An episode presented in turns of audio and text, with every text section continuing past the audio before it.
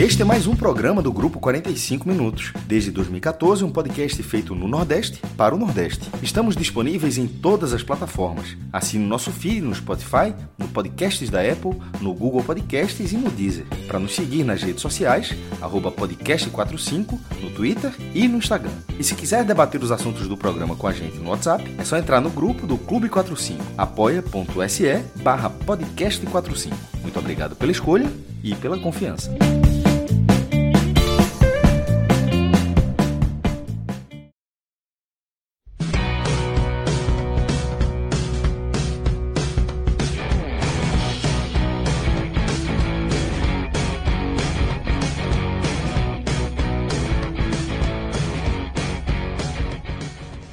Gente, uma noite de felicidade para os tricolores e as tricolores também, né? Daqui da Bahia. Todo mundo em festa porque o Esquadrão de Aço está nas oitavas de final da Copa do Brasil. E olhando pelo placar, fez bonito diante do Volta Redonda na Fonte Nova, 4 a 0, com gol de Jacaré, gol de Cauli, dois gols de Arthur Salles, todos eles no segundo tempo. Mas eu vou já lançar uma pulguinha, porque acho que esse placar elástico não diz exatamente que o Bahia fez um excelente jogo. Mas isso aí eu vou deixar para meus amigos Pedro Números Pereira e Cauê Diniz analisarem. E dar um salve também para Rodrigo Carvalho, que está aqui na coordenação e na edição dessa live do 45 Minutos. Então, ó, deixar já o, o as coordenadas para quem está chegando por aqui. Sejam todos e todas muito bem-vindos. Já deixem logo o like, ó. Já vou dar. Minhoca, você, olha, tô sendo seu orgulho, ó. Lembrando desde o iníciozinho da live, rapaz. Quando foi a última vez que eu consegui fazer isso? Deixe seu like, curta, deixe seu comentário, se inscreva no canal, ative sininho, mande o, link para a galera. Enfim, fazendo aqui o merchan todo bonitinho do 45 minutos, porque agora sim vamos começar essa análise de Bahia 4, volta redonda zero. Vamos lá, Pedro Pereira, muito boa noite. Você que estava na Arena Fonte Nova, acho que a galera estava meio, meio chateada, né? Por causa da derrota para o Botafogo segunda-feira. Tinha menos gente, mas como é que estava aí a, a sensação da torcida em relação a, a essa partida, hein? Boa noite, Ju. Boa noite, Cauê. Boa noite todo mundo que tá ligado aí. É, de fato, a, gente teve um público menor do que o Bahia vem levando para Fonte Nova nos últimos jogos, né? 20 mil pessoas, tá longe de ser um público ruim, mas para a realidade atual, tá bem abaixo do que o Bahia vinha, faz, vinha colocando na Fonte Nova, especialmente nessa temporada. Você falou tudo aí, a galera meio ressabiada ainda com o início do Brasileirão, derrota do Botafogo em casa. Segundo jogo também do Bahia essa semana, né? O Bahia jogou na segunda, joga novamente, novamente agora na quinta-feira. Então, muita gente acabou optando por ficar em casa, uma chuvinha chata também caindo esses dias aqui em Salvador. Não foi um grande público para o que a gente conhece, mas não tá ruim, não. Aliás, o Bahia, engraçado, né? O Bahia transformou públicos de 20 mil pessoas em públicos meia boca, né? Isso fala muito, assim, da, da torcida do Bahia, ultimamente. Beleza, Cauê, passar a bola para você também. Boa noite. Me fala aí o que, que você achou dessa partida, levando em consideração que o Bahia já chegava com a vantagem, né? Podia empatar o jogo que levaria a vaga de qualquer forma, né? Porque venceu o jogo de ida por 2 a 1 E ainda assim teve algumas dificuldades nesse primeiro tempo, né? Que terminou sem gols.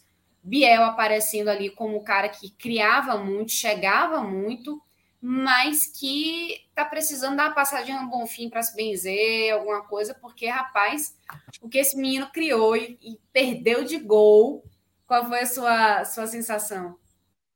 Boa noite, Ju. Boa noite, Pedro, a todos que nos acompanham. Realmente, o Biel está precisando calibrar a pontaria, porque vem atrapalhando, né? Neste quesito. É um cara que é muitas vezes a grande solução do Bahia ali no ataque, que um dos poucos que muitas vezes consegue acelerar o jogo, fazendo dobradinhas ali com o Cauri. Então, diante muitas vezes de, um, de, uma, de uma falta de, de criatividade, de, de um talento maior do meio de campo para frente, de, de uma criatividade, esses dois jogadores fazem dobradinhas que terminam sendo as melhores soluções do, do Bahia no, nos seus jogos. Mas o, em relação ao jogo em si, como tu falaste, valeu muito. Eu acho que o que ajudou demais ao Bahia a conduzir e escrever o enredo da partida de hoje foi a vitória lá no Raulino. Porque, de alguma forma, deu uma tranquilidade para o Bahia escolher a forma de jogar hoje. Então, o Bahia pôde, primeiro, não estar tá sofrendo uma grande pressão do, do seu torcedor, pela necessidade de ter que entrar em campo vencendo. Lógico, todo mundo quer ganhar em casa, tudo, mas não era aquela agonia de ter que fazer logo 1 a 0 2 a 0 no placar. E sofreu no primeiro tempo por talvez até deitar em cima disso. Deu muitas chances para que, não chances claras de gols, mas deu chances no sentido do Volta Redonda não ser um adversário tão qualificado, até porque é um time que está na Série C e tem muitas dificuldades pelas perdas de seus principais peças. No Campeonato Carioca chegou às semifinais, mas perdeu o Luciano Naninho que foi para o Vila Nova, perdeu o Lele que foi para o Fluminense, perdeu o Pedrinho que foi para o Ceará, suas principais peças ofensivas. Então, um time que está se reestruturando, sobretudo no meio de campo ali para frente e foi onde o Volta Redonda pecou muito em não conseguir agredir melhor, sobretudo no penúltimo e último passe, para tentar criar mais riscos para o Bahia. E o Bahia terminou que somente no segundo tempo, vamos dizer assim, tomou as rédeas do jogo para si, voltou diferente, sobretudo em comportamento, e aí sim, nessa mudança de chave que a gente fala, falará mais à frente, realmente o Bahia foi outro, mas muito pela mudança de comportamento do que propriamente pelo grande espetáculo de jogo em si. Beleza, e o pessoal que já está aqui comentando, né? Então, galera, bota aí o comentário o que, é que vocês estão achando. Se tiverem pergunta para a gente, quer dizer, para mim não, né? Bota para Pedro e para Cauê, porque eu tô aqui só para passar a bola para eles. Mas vamos lá, Jonatas Lemos já está falando aqui no nosso YouTube. Olha, Bahia gasta 100 milhões para o melhor do time ser jacaré, dose. Mas tem sido mesmo, cara. E vou lhe dizer, e digo mais, viu, Jonatas? É um cara que muita gente dizia assim: olha, é, é um cara que é muito limitado, não vale a pena nem para ser banco. Mas ele está mostrando que enquanto estão dando chance para ele evoluir e colocando ele em lugares diferentes do campo que ele não tinha ainda de experiência, como por exemplo ser ala, ele está mostrando que está pelo menos tentando é, demonstrar novas habilidades, né? E o próprio Jonas está dizendo, ó, eu mesmo disse daí que jacaré, jacaré eu também.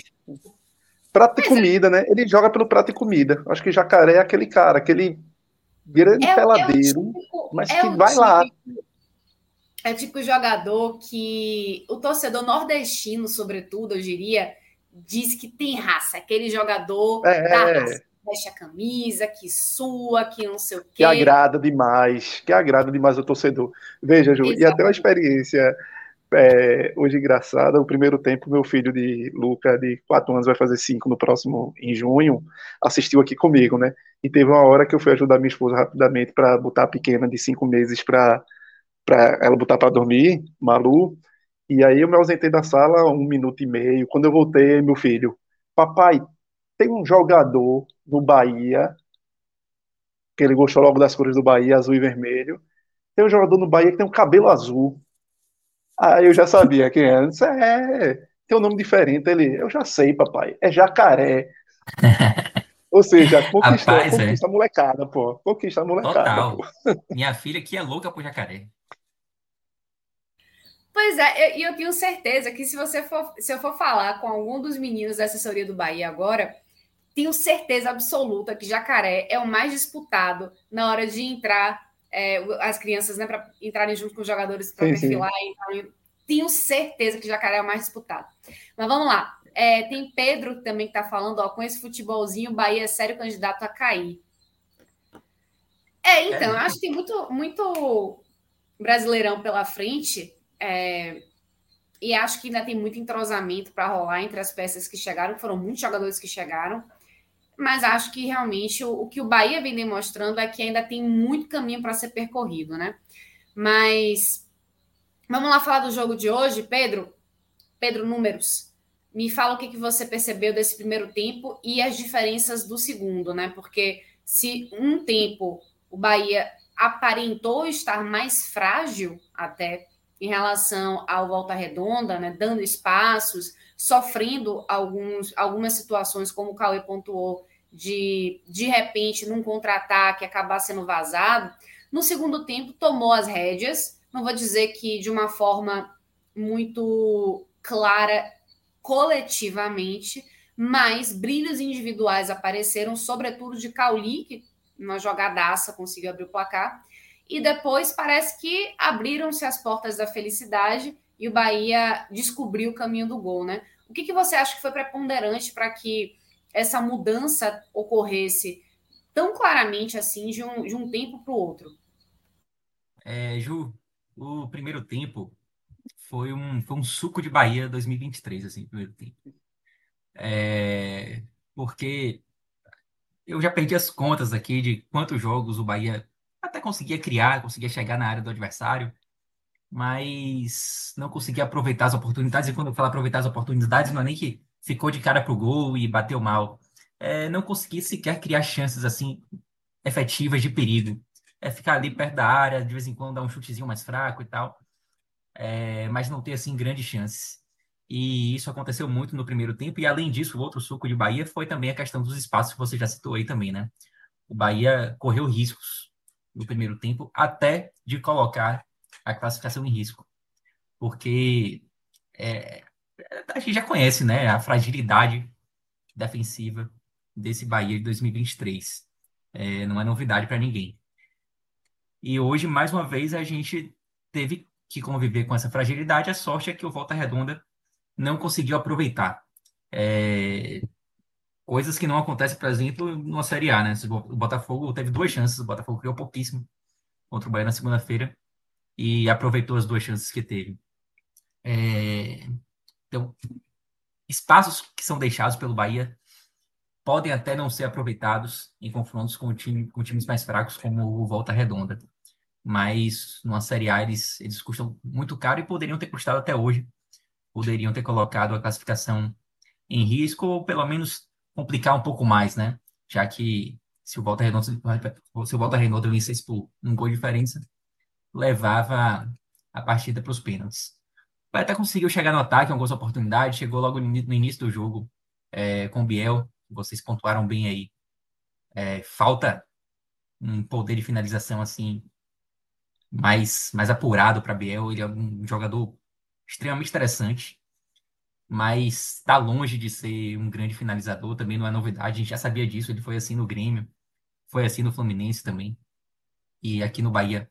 Até já fez seus gols, foi importante, é, marcando gols em alguns momentos, inclusive na Copa, na Copa do Brasil, mas, mas hoje faltou calibrar um pouquinho o pé. Não que ele tenha feito uma partida ruim, não é isso, mas ele, ele participou muito, né? Ele participou muito da partida, foi caçado, teve um momento assim que acho que Biel no primeiro tempo deve ter sofrido assim umas seis, sete faltas assim. É impressionante. Mas de fato ele não é aquele cara que chega na cara do gol e finaliza, bem. E hoje ficou faltando isso.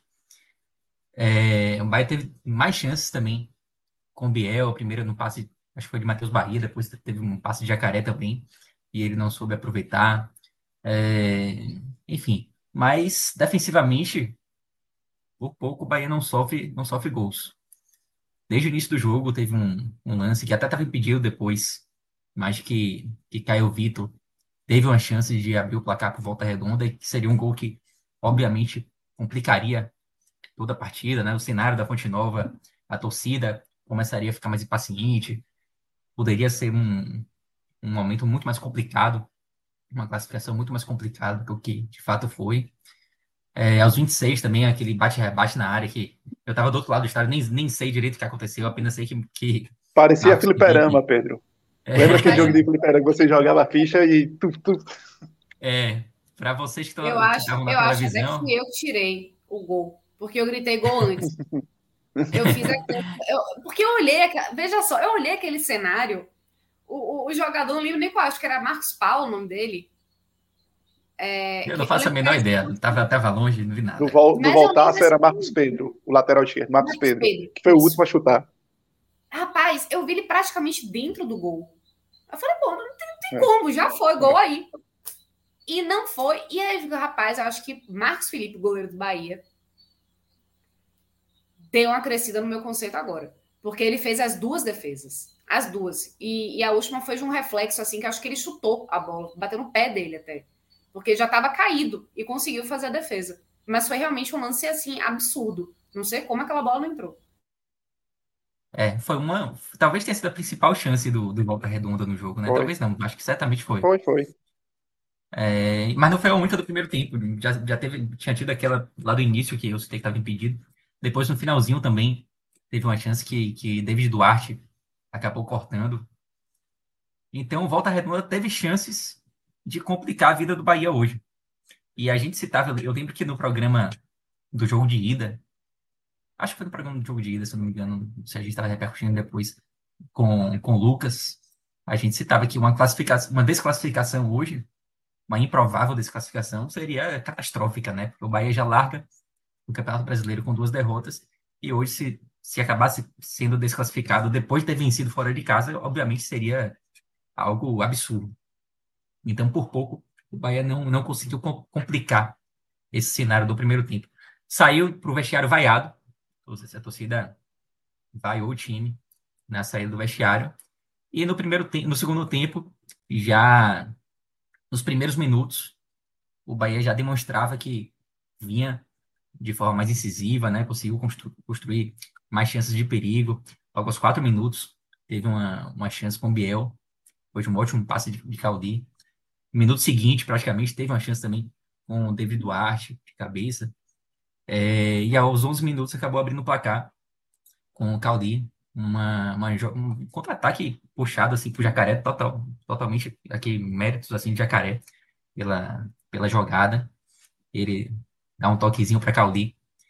E ali, a partir dali, a classificação ela começava a ficar mais mais desenhada, né? Com 1 a 0 no placar, obviamente, o Volta Redonda tinha que ir para cima.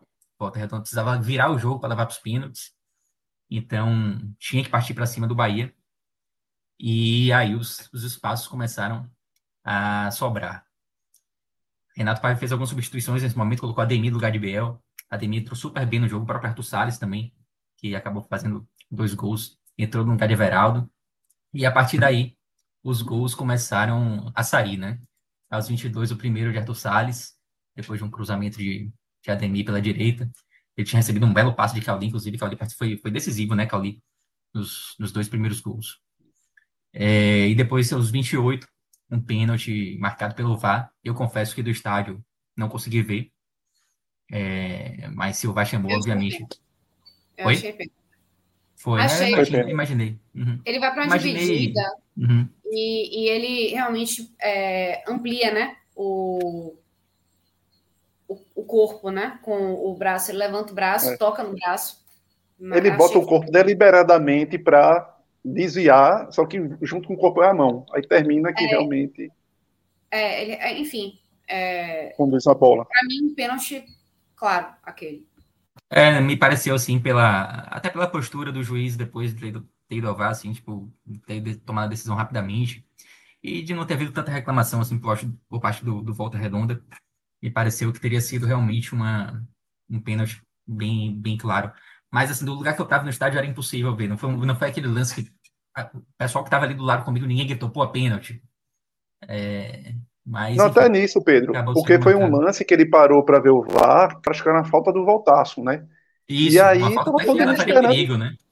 Eu fiquei até pensando, será que ele vai dar cartão para um vermelho para onda? Tipo, você fica pensando no momento de ataque é. do, do Volta Redonda, é, ele né? deixou a jogada seguir, Exato. né? É. Ele não, naquele momento deixou a jogada seguir e a bola saiu realmente naquele, naquele momento da falta. Mas como teve esse lance antes, aí voltou né, para o lance do pênalti.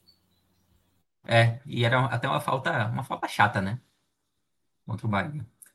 E aí pronto, 3 a 0 já, já desenhava completamente. Já colocava o Bahia na, nas oitavas de final da Copa do Brasil. O jogo se tornou assim bem, bem tranquilo, tão tranquilo a ponto de Cicinho entrar em campo, algo que já não acontecia em algumas partidas, mas foi até possível colocar Cicinho no jogo de hoje. E eu acho que até que se tivesse mais um tempo, Cicinho poderia até entrar entre os piores aí. Mas, mas eu vou, vou liberar ele hoje por, por conta do Ele tentou, viu? Tentou, tentou, aquele tentou, cartãozinho tentou. dele. Pô, o cara conseguiu tomar cartão, velho, ganha 3 a 0 Eu vou liberar ele hoje só por, causa, por conta do pouco tempo. Mas acho que mais 15 minutos de jogo ali, ele, ele, ele entrava entre os piores. E depois no, final, no finalzinho já.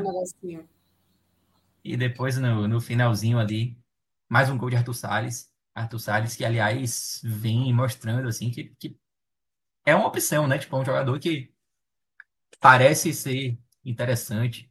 Nas vezes que entrou, conseguiu dar uma movimentação bem diferente da que Everaldo dá, um jogador com características diferentes, né?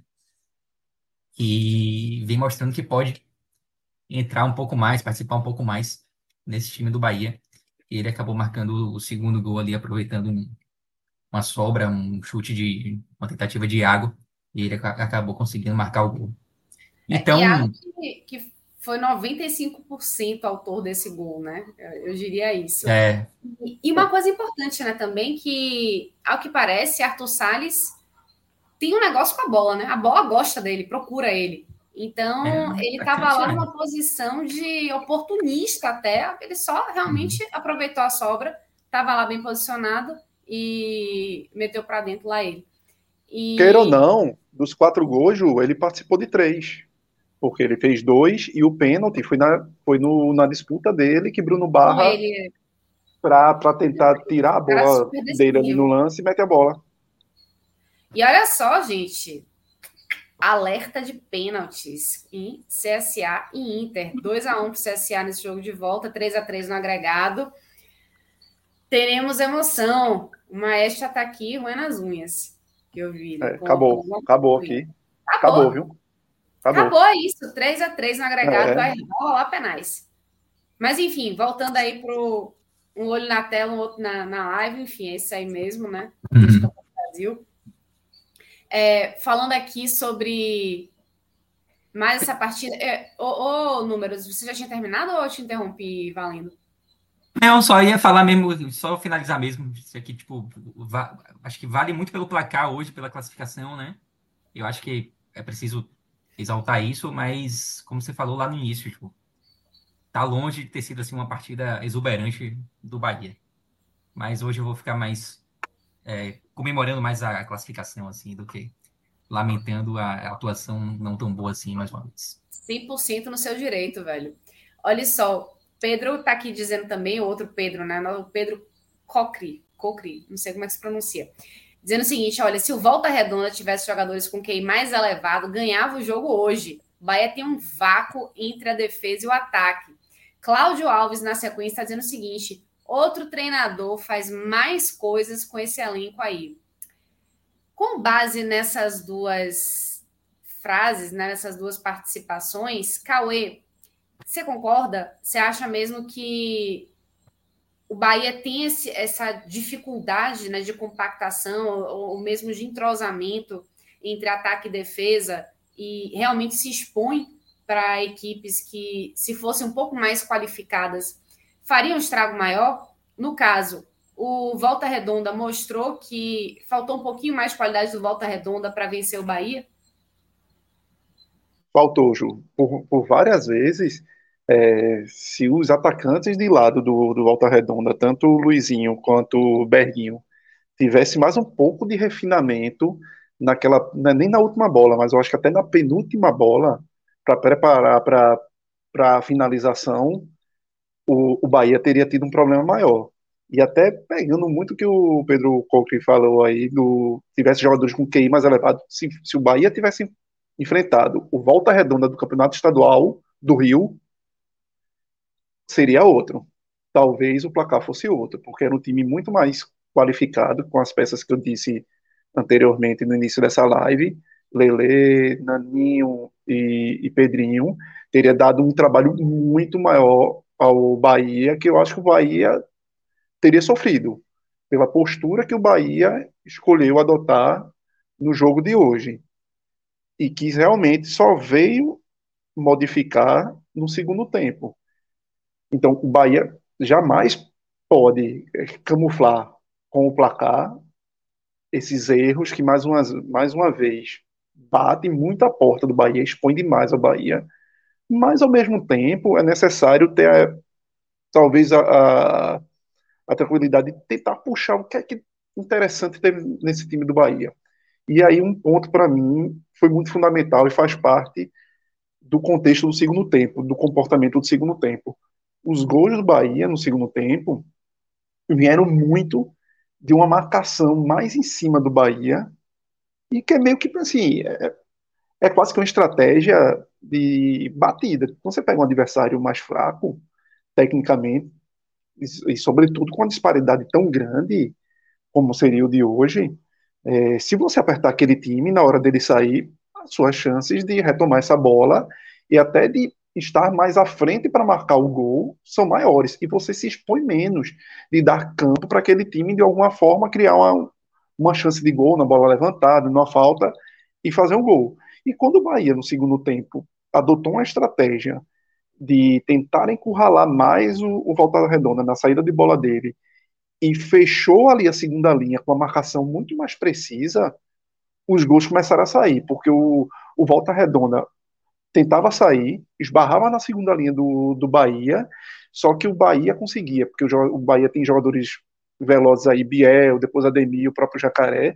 O Bahia retomava essa bola, e enquanto a defesa do Volta Redonda naturalmente ia saindo, acompanhando o segmento do lance, o Bahia retomava a bola e os jogadores de ataque do Bahia pegavam essa bola vamos dizer, de frente, em velocidade, no contrapé desses jogadores de Volta Redonda.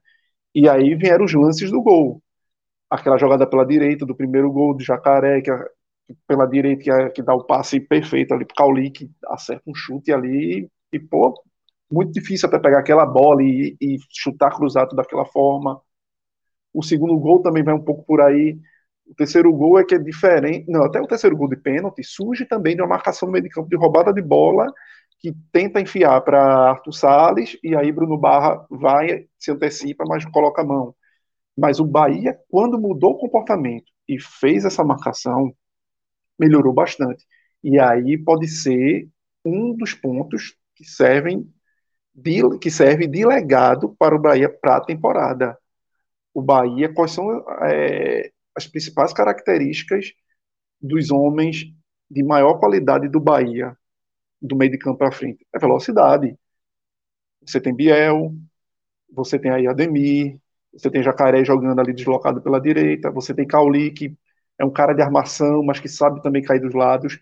Então, se talvez se o Bahia, se Renato Paiva começa a entender que se eu tiver um meio de campo forte que morda, retome a bola e automaticamente já estoque essas bolas nos dois flancos do, do meu time, eu vou pegar meus jogadores de velocidade em cima de defensores. E que talvez eu possa ganhar aí. E aí, dentro desse combo, você tem a opção de Arthur Salles em vez de Everaldo, que Arthur Salles também é um cara que te dá uma, uma movimentação melhor, te dá essa velocidade acompanhando também esses jogadores. Então deve ser, é, seria uma opção de jogo, sobretudo para jogos fora de casa, onde o Bahia é, não precisa ser o protagonista, não precisa ter, ter, tanto a bola em si, mas seria uma, uma estratégia boa. Mas aí você está pensando Oi, no meio campo, você está pensando aí no meio campo bem leve, né? É... Isso, que, e que morda, que tem a capacidade de morder para retomar essa bola, né? E enfiar rapidamente. Isso, entendi. Porque aí realmente seriam jogadores mais leves que não teriam essa imposição física, mas que teriam esse esse refino técnico que daria essa superioridade nesse tipo de duelo. Aí você, você é, fala. Porque muitas vezes, é, hoje ele, ele, utiliza os três zagueiros. Então termina que muitas vezes essa, essa força maior no, no sentido de marcação fica já no final. Sim. Então talvez se ele tivesse uma força maior de combate de defensivo, de retomada de bola nesse meio campo, e isso não quer dizer que você precise, que é uma coisa que eu gosto de reforçar bastante, você não precisa ter três, quatro volantes. não é necessário.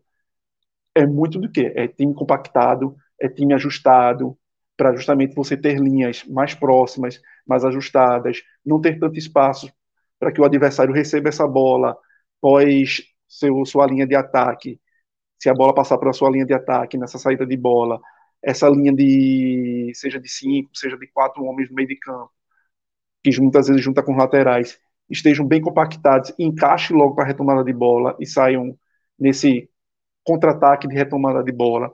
Então, eu acho que é um legado importante que o Bahia, que Renato Paiva pudesse ter carinho em visualizar, porque as armas, o perfil de jogadores lá na frente para pegar defesas no contrapé e com velocidade e que quebra a linha, o Bahia tem. Porque aí tem Biel, tem Ademir, são os caras que talvez não tenham o refinamento do, do chute, da, da finalização perfeita, mas são os caras que vão ajudar a você entrar pelas laterais da área e servir melhor no capricho para alguém finalizar.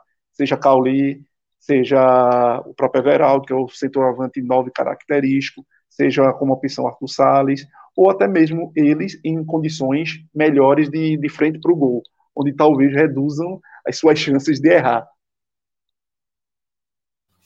Muito bem.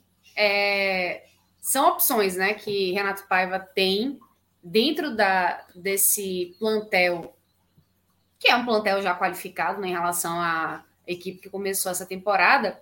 E uma coisa que acho que é o maestro que fala, né? O ideal, quando você tem um, uma situação de time que precisa ainda de melhoras, né? Que é um time que não está jogando de uma forma muito boa, que precisa claramente de evolução, é bom quando você consegue ter essa tranquilidade de fazer esses, esses ajustes, ajustes, é o som, quando os resultados estão vindo. No Brasileirão não veio, mas na Copa do Brasil veio. Então, é aquela coisa. Na competição que o Bahia não poderia se dar a chance, se dar o luxo de perder, ele conseguiu o resultado. Ele foi lá e ganhou. Isso posto que sirva de uma lição com um brinde desse Pix generoso para que o Bahia entenda: olha, ganhamos, fizemos nossa parte, mas temos que entender que ainda precisa melhorar, porque o negócio agora vai ficando cada vez mais difícil. Assim como a Série A, a tendência é que os clubes mais fortes, que jogam Série A, inclusive, fiquem nessa última parte, nessa última etapa de mata-mata da Copa do Brasil. Então, o Bahia realmente vai precisar subir um pouco mais o seu nível técnico, sua exibição e a competitividade também, eu diria, para conseguir passar para a fase seguinte da Copa do Brasil. E Pedro, Pedro tá aqui lascando para cima de Everaldo. O Everaldo é horroroso. Pedro Coca aqui colocando no nosso chat aqui do YouTube. Everaldo é horroroso, com o dinheiro do Grupo Cis devia ter um 9 melhor. Lembra Túlio de Melo, que jogou no esporte, parece um boneco de Olinda, Ave Maria. E ele dizendo também que os melhores jogadores do Bahia são Biel, Cauli e Ademir, que são diferentes. E aí são aquela coisa que a gente estava falando, né, né, Cauê? Que são jogadores mais, mais leves. Incisivos. E são os caras incisivos que o, o Bahia tem, né? São os caras que, que driblam, são os caras que em jogos fechados são eles que vão conseguir tirar um adversário e você fazer um 2 um dois a 1 um em, em contra sistemas defensivos. Então são os caras que realmente o Bahia tem que contar. E, e precisa ter um modelo de jogo que talvez reforce esses adjetivos. É por isso que eu bati muito na questão. E, e, e dentro de um brasileiro, que a qualidade de vários times é, serão superiores ao do Bahia, sobretudo pela questão coletiva que o Bahia hoje é muito está muito atrás dos demais. Talvez aquele ponto que eu coloquei seja uma, um formato do Bahia, pelo menos, ser mais competitivo contra esses times mais fortes, seja fora de casa, seja até em casa. Lógico que o torcedor tem que muitas vezes aceitar seu time ser mais reativo dentro de uma fonte nova do que aquele time protagonista que esteja insistindo muitas vezes em ter o domínio de bola e mas aí é aquela aquela conta, você prefere ter o domínio de bola infrutífero ou ser aquele time que tem 40, 30% e, e agrida naquele terço final do campo e consiga de alguma forma ser competitivo fazendo gols. E lá atrás a turma tentando não entregar, né? ainda tem isso, que o Bahia ainda tem esse problema que defensivamente muitas vezes a turma entrega lá atrás. Então são reflexões que eu acho que vale a pena o Bahia fazer. O torcedor tem que entender que pode jogar de forma mais reativa, mas além do torcedor, o grupo CIS também tem que entender isso, né? Porque tem aquela questão da, da filosofia, né? Que para isso é um pouco mais engessada. É, no, no, programa passado, Cauê, a gente cogitou aqui a possibilidade de, de Ademir e Biel jogarem juntos. E, obviamente, passaria por uma modificação de esquema tático e tal. Isso. Mas eu acho que são dois jogadores muito interessantes. Eu, eu, eu, eu acho que isso vai acabar acontecendo em algum momento. Talvez o Bahia deixando de lado o esquema com três zagueiros. Eu acho que isso vai ocorrer também em breve, com o Bahia tendo a chegada de Vitor Hugo, que é o cara que vai dar uma segurança maior para a zaga. É, Rezende voltando a ser volante. Enfim, eu acho que o Bahia vai passar por, por... também, né? Acho que tem mais opções aí. Cassiano voltando, sim. Uhum. De, de, uns, de é... outros esquemas táticos, né? Para que o Bahia funcione Isso. de outras bandeiras com outros adversários. Exato. É, Você usando o Tassiano de segundo volante aí mesmo, Isso. já te dá muito dessa qualidade, porque é um uhum. cara formiguinha que, que ajuda demais essa marcação, essa mordida curta de roubada de bola e é rápido, ajudaria demais. É, eu acho que o esquema com três zagueiros ele foi fundamental no momento dessa temporada em que o Bahia era muito frágil, porque não tinha peças ali que passassem uma segurança defensiva e, e acho até que no cenário de hoje ainda é o, o formato ideal, a formação ideal, mas com as peças que, que vem chegando, talvez seja um esquema que possa ser deixado de lado em breve, assim. É o que eu vejo do Bahia daqui para frente. É, e concordo com, com, com o Cauê, assim, acho que existem possibilidades que podem, podem ser aproveitadas, podem, podem ser modificadas ali na frente. Perfeito, acho que já dá para a gente passar para o nosso momento do recreio. Nosso best nacional, Rodrigo, podemos chamar? Tem coisa boa hoje? Alô, Rodrigo. Aê! Já ia dizer que o Rodrigo está concentrado nos pênaltis. Pois é, rapaz. Dá tempo de, de apostar alguma coisa ainda, não, né? Pô, seria legal, hein? Rapaz. Já começou? Já, né? Já, tá empatado. Cada um perdeu um. Ai, Encerrou agora as cinco de cada lado. Misericórdia. CSA ainda começou na frente, pegou primeiro, só que logo na sequência o goleiro do Inter pegou. Eu sou CSA desde pequenininha. Com certeza. Bom, vamos lá. Opções para a gente. Criciúma. Ó, tem, tem o jogo do Vitória, né? Vitória e Londrina, uhum. aqui no Barradão. Vitória 100% de aproveitamento na Série B. Dois Vitória jogos. Ganha, tô sendo, tô sendo empolgada. Duas vitórias por 3 a 0 eu diria. E jogo palpável, né? O jogo contra o Londrina é um jogo assim, ganhável. É, Não ganhava tem... até porque o Londrina tá oscilando, né? É. Começou vencendo, depois levou uma goleada, né? Aquela Chapecoense. Para mim é um dos times que lutam para não cair, inclusive. Acho que dá para é. colocar uma apostazinha aí. Pode, no... pode botar cinquentinha aí no rival. Como Vitória, para mim, continua sendo é, objetivo inicial para mim fazer uma gordurinha. Manutenção. Eu também acho. Faça, faça uma gordurinha, eu acho que o Vitória é, deveria pensar mais com manutenção do que acesso, mas assim, realmente empolgou, né? Depois é, de, um, de, um, início de temporada eu tenebroso. Uhum. E com uma variação, né? Porque Léo Condé, depois que ele estava reclamando muito que não tinha tempo para treinar, teve bastante tempo, né? E conseguiu dar um, um, uma variação para o Vitória de o Vitória jogou de, de formas diferentes, né, em, não apenas em jogos diferentes, mas também em tempos diferentes. Então, eu achei que isso foi interessante. A ver como se comporta durante o campeonato inteiro, que são 38 rodadas, né? Vamos é, eu, eu também acho que. Eu também acho que a Vitória é para não cair. Mas é aquela coisa, né? Essa série B, ela tá bem aberta, assim. Ela tem alguns favoritos ali, mas tem, acho que tem uma, uma quarta vaga ali que tá bem, bem aberta. E às vezes. Alguém vai subir. Alguém vai, alguém vai subir é, nessa quarta vaga. E às vezes você, você consegue um encaixe do time que, por mais que o seu time não seja tão forte, pronto.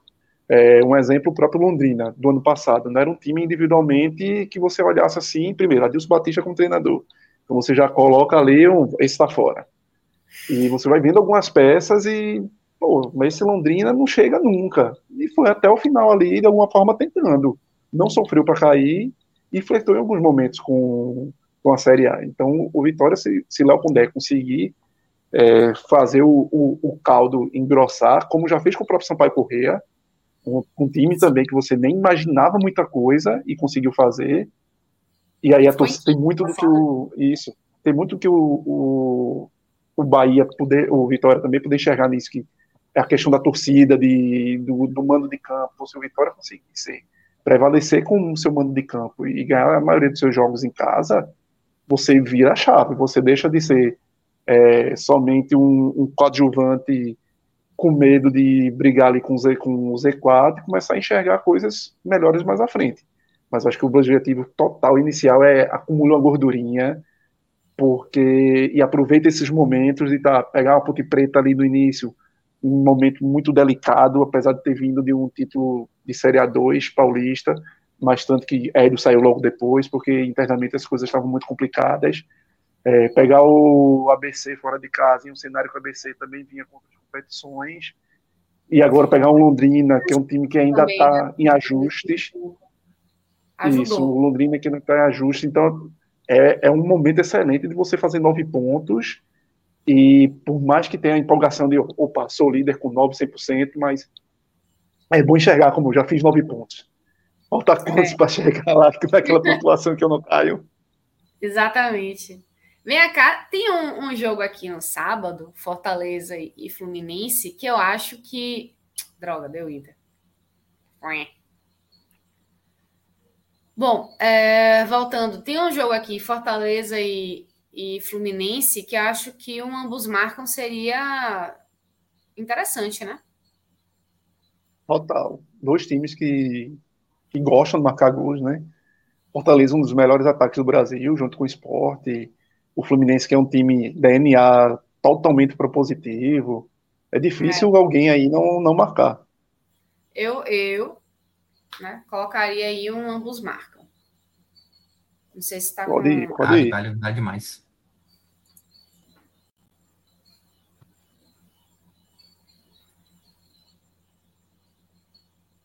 É um retorno interessante. Cinquentinha também? Crava cinquentinha né? aí. Cinquentinha. Então, Vamos lá. Ok, então. Duas, duas. Acho que tá bom, né? Vocês querem ah, mais? Tá, beleza. Né, tá, tá, tá, bom, tá bom, tá bom. Tá honesto. É, os pênaltis então, foram duros pra... com as zebras, né? É, vamos no certo.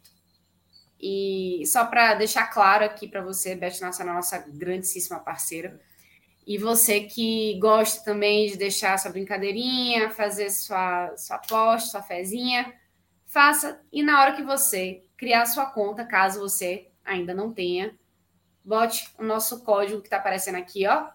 Podcast 45. Você não paga nada mais por isso, mas você ajuda a gente pra caramba. Então, depois conta pra gente, né? O que, é que você tá apostando, se você tá dando sorte, mais sorte que a gente. Enfim, seguimos para a parte que é a minha parte preferida para vocês, nem tanto. Pódio do bem e do mal. Vamos para a hora dos melhores e piores. Quem quer começar? Faz. Faça as honras aí, Pedro. Com Vamos lá, vamos, vamos de melhores ou piores primeiro. O que, é que vocês acham?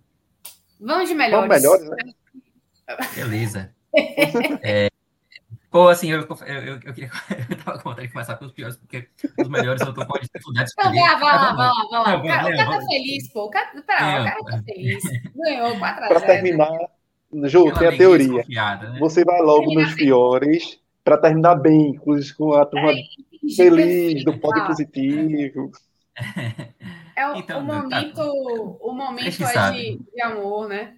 Então, vamos lá. Se fosse se o Bahia tivesse sido desclassificado, seria não vou deixar os piores para o final, porque a gente vai terminar com sangue no olho, mas não. Vamos terminar na felicidade. Vai lá, Pedro. Piores é sabe... para depois melhores. É porque, em geral, a partida de hoje, ela, ela não teve, assim, como exceção, ela não teve grandes destaques, assim, positivos nem negativos principalmente positivos. É, eu tenho até alguns jogadores assim que eu vou colocar entre os melhores, mas eu acho que eu não vou escolher o melhor dentro do pódio, não. É, nos piores, eu acho que tem, tem dois jogadores que foram discretos, não, necessari, não, não necessariamente erraram, mas foram discretos, e que foram, foram Matheus Bahia e Daniel. É, Matheus Bahia, eu acho até que foi, foi uma decisão acertada de Renato Paiva colocá-lo como titular hoje, porque Chaves não vinha bem nos últimos jogos, foi até escolhido como pior em campo, se eu não me engano, nos dois últimos jogos, pela gente aqui no Pod. É um cara que deixa muitos espaços, muitas lacunas defensivas, e Matheus Bahia, em tese, ele protege um pouco mais ali aquele setor, mas eu achei que faltou, assim, Matheus Bahia parecer mais para o jogo. E eu acho que ele vai ser titular também contra o Vasco. Eu acho que essa decisão de ter, ter, ter colocado o Matheus Bahia hoje também já é pensando no Vasco, que é um time que, que vai é, atuar muito por ali também com, com o PEC, né?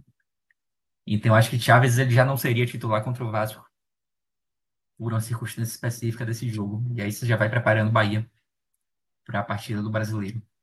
Mas, enfim, eu acho que vai ficar entre os meus piores por não não ter se destacado tanto. O mesmo vale para Daniel. Não acho, não foi um cara que errou tanto assim, mas também não se destacou tanto nem em termos defensivos nem em termos ofensivos. O pior para mim foi Everaldo, para mim foi o mais apagado. E eu vou colocá-lo como o pior hoje. Hum, Everaldo é um cara que começou a temporada muito mal, viveu um bom momento, mas como acho que foi Pedro que falou, aí nos comentários, né? Um, tipo, não era um cara para ser a principal opção de centro, centroavante no Bahia que investiu tanto na, na temporada. E para mim hoje ele, ele não ele não contribuiu muito.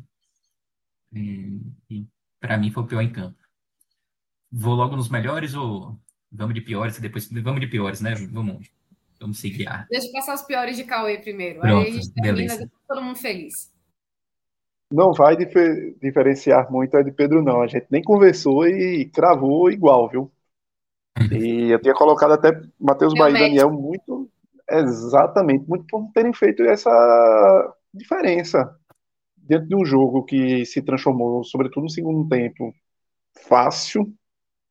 Foram dois jogadores que mal você viu em campo. Daniel terminou sendo sendo um dos primeiros a sair ali naquela primeira troca, e Matheus Bahia ficou até o final, mas se você não dissesse ou não visse que ele estava na escalação, talvez passasse muito despercebido por você, porque ele não foi uma figura assim completamente despercebida dentro de campo. E Everaldo destoa muito. Destoa pelas características diante de um ataque do Bahia com essas peças mais rápidas, destoa porque não consegue parar uma bola, fazendo até uma comparação, uma analogia, é, para quem já, para quem gosta, squash, parece um jogo de squash. A parede do squash. Você joga a bola, vai e volta. E não volta é, naquele carinho para você bater, não. Volta para. Quando você bate, você volta, a bola bate na parede e volta para você desmontar o adversário. E é justamente, a bola bate na parede nele e volta, só que não desmontando o adversário, é desmontando o próprio time, desmontando o Bahia. Ele não consegue fazer o pivô, ele não consegue segurar a bola, ele não consegue fazer essa posição de, de ganhar no corpo, girar e sair na frente. Ele não consegue ser o cara que pise na bola, é, espere Cauli chegar para fazer uma, uma dobradinha, para fazer uma tabelinha. Então termina que Everaldo se transforma naquele cara simplesmente que está esperando a bola alta na área para tentar no corpo, no porte físico dele, fazer um gol. Porque coletivamente ele não consegue contribuir tanto para o time. Somente individualmente nessas bolas de, de arremate dele final por conta da questão física. Então é um cara que mais uma vez atrapalha, que atrapalhou.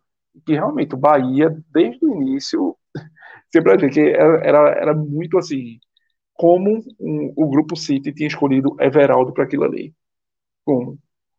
E nem acha Everaldo o, o, o, dos piores centroavantes do mundo, não. Mas só não poderia ser o camisa 9 para o Bahia neste momento.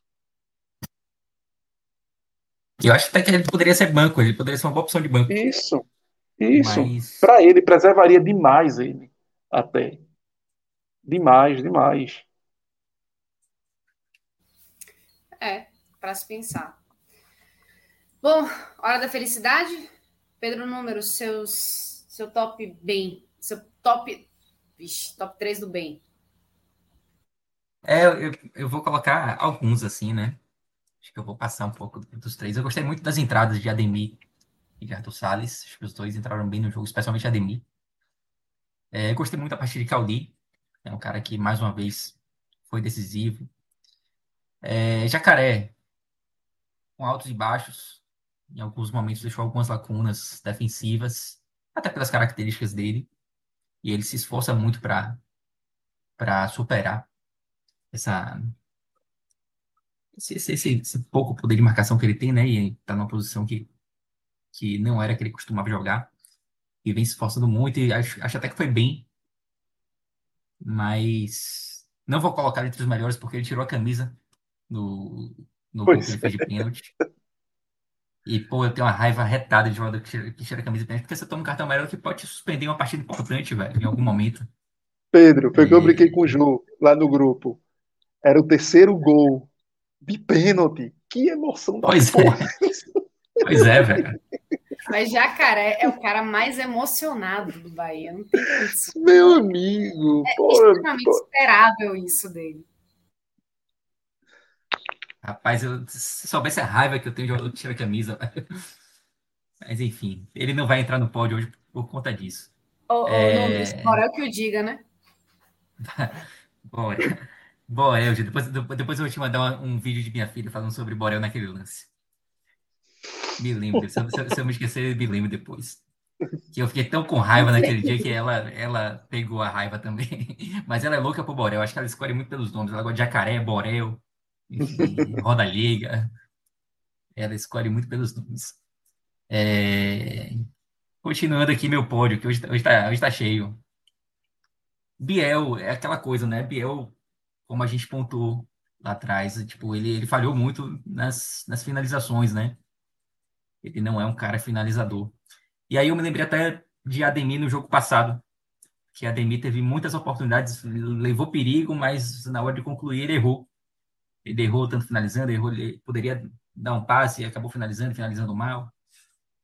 Mas é aquela coisa, né? Participou muito do jogo, foi, foi, foi levou perigo, mas errou na hora de finalizar. E aí eu fico na dúvida se eu considero a participação dele ou se eu considero mais os erros de finalização. Mas queria citá-lo aqui. E gostei muito também da partida de Acevedo hoje.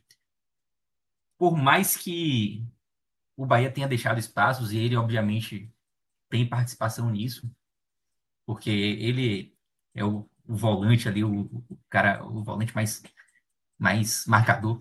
Mas até no momento em que eu vi a escalação hoje, com, com o Daniel jogando ali ao lado dele, eu falei, porra, Acevedo ele vai ficar sobrecarregado, né? Na, na marcação. E assim, o Bahia deu espaços e obviamente ele participa, ele tem participação nisso, mas ele também não pode ser responsabilizado sozinho e eu acho que ele se esforçou ao máximo. Ele não é um volantão carrancudo, ele não é esse cara. E eu acho que ele, ele conseguiu dentro das limitações, das características dos jogadores que estavam ali em campo, ele conseguiu ir, ir bem. Então, vou colocá-lo também entre os melhores. E como eu falei lá atrás, assim, tipo, hoje eu não vou colocar melhor, não. Eu acho que eu ficaria entre, entre Cauli e Ademir, talvez. Mas, enfim, vou fazer o pódio e não vou escolher o melhor hoje, não. É justo, é justo. Vai lá, Cauê, sua vez. Vou lá, então, montar o pódio em cima muito do que Pedro colocou. Mas eu botaria na parte de baixo do pódio Cauli e Ademir.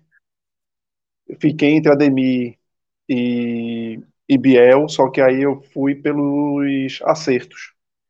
E, e Biel, queira ou não, teve, ficou muito na balança erros e acertos.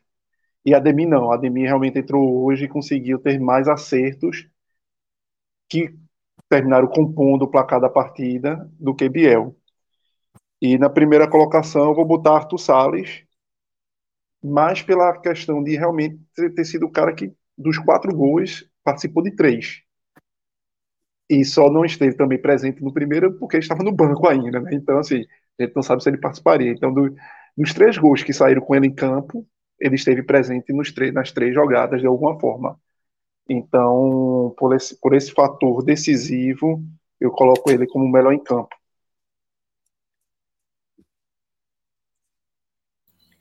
Muito bem, então temos aí esses, esses pódios também parecidos. Eu faria também uma, uma menção honrosa a Marcos Felipe, que eu acho que ele fez uma boa partida hoje, fez defesas importantes e conseguiu manter o, o placar zerado quando para o Volta Redonda, né? Quando ele foi exigido, e ele foi exigido hoje, né? Ele fez uma, duas defesas assim em sequência, né? Então acho que ele merece também uma menção honrosa. Soube que tem também uma, uma pergunta destacada aqui nos favoritos, né, Rodrigo? Você guardou aí? Opa aí, rapaz. Juliana torce para o Bahia ou Vitória. Oi, Pedro. Eu não torço para nenhum dos dois times. Fico por aqui? Não vou dizer. Vou dizer o seguinte: eu, eu estou feliz e triste. Neste momento, estou feliz, razoavelmente, com o que meu time vem fazendo. E vou lhe dizer: eu estou aqui participando do Podcast 45, porque o Podcast 45 é um, um programa bastante inclusivo. Eu estou aqui na, no sistema de cotas do 45 minutos. Porque eu, eu acho que eu sou a única, ou uma das poucas, integrantes do 45 Minutos que não torce para times nordestinos, apesar de ser nordestina. Não é, não é a única, né? Não, não é a única, é. A única, é. Mas eu sou uma das poucas. De mulher, acho que eu sou a única. Integrante do 45 e também do braço NE 45. Eu sou torcedora do Flamengo.